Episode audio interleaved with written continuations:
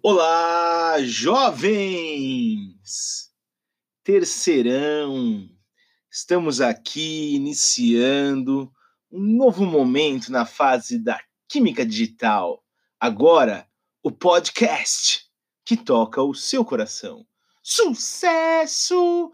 Muito bem, meus queridos, todos muito atentos para que nós possamos iniciar essa nova etapa da Química Orgânica nós começaremos a falar sobre isomeria. Isômeros. O que, seriam isômeros? Que nome é esse? O que será que vai aparecer agora? Jovens, quando nós falamos da isomeria na química orgânica, nós estamos falando de moléculas que de alguma forma apresentam, são muito semelhantes. São muito semelhantes principalmente em um aspecto composição atômica. São moléculas que apresentam a mesma fórmula molecular, mesmo número de átomos de carbono, mesmo número de átomos de hidrogênio, mesmo número de átomos de oxigênio, ou seja, qual for esse átomo tem. A primeira condição e a principal condição para que uma molécula seja isômera de outra molécula é apresentar a mesma fórmula molecular. Fórmula molecular, aquela que vocês já sabem, bem simplificada, que determina quais são os elementos e a quantidade de átomos de cada um em uma molécula.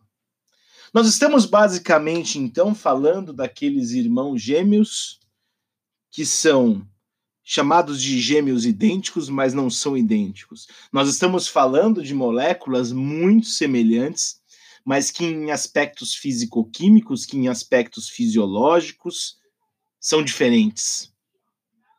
Moléculas que muitas vezes até atuam de forma diferente dentro de um organismo, dentro de um ser vivo. Por exemplo, a década de 50, na década de 50 nós tivemos uma tragédia chamada de tragédia da talidomida.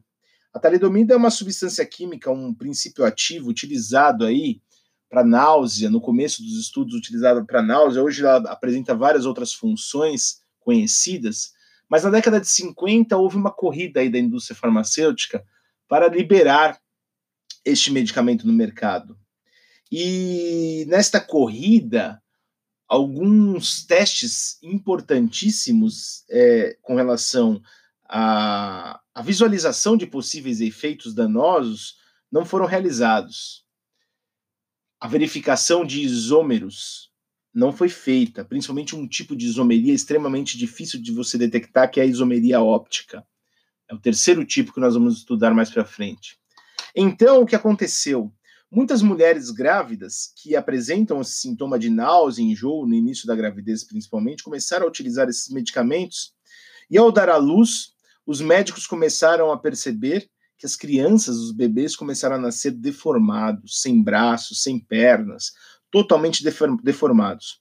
E ao se avaliar o que estava acontecendo, os cientistas perceberam que a talidomida apresentava um tipo de isômero, um irmão gêmeo, que apresentava uma, uma, uma atividade fisiológica totalmente diferente daquele princípio ativo que tinha sido estudado. E essa atividade fisiológica extremamente tóxica basicamente era atravessar a barreira placentária e causar teratogênese que é a má formação do feto.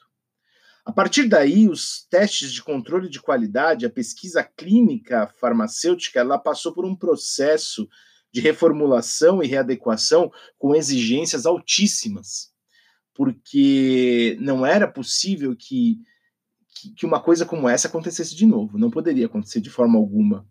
Então, o processo de síntese da talidomida, um irmão gêmeo do mal, vamos dizer assim, foi produzido e por ter um peso atômico, por ter uma composição molecular idêntica, não foi percebido. Apenas com testes de emissão de luz é que se percebe a presença de isômeros ópticos. E isso é claro que hoje em dia é realizado. Porém, naquela época, algumas etapas elas foram descumpridas. E infelizmente isso causou a, a efeitos danosos em muitos e muitos, muitas crianças. A tragédia da talidomida.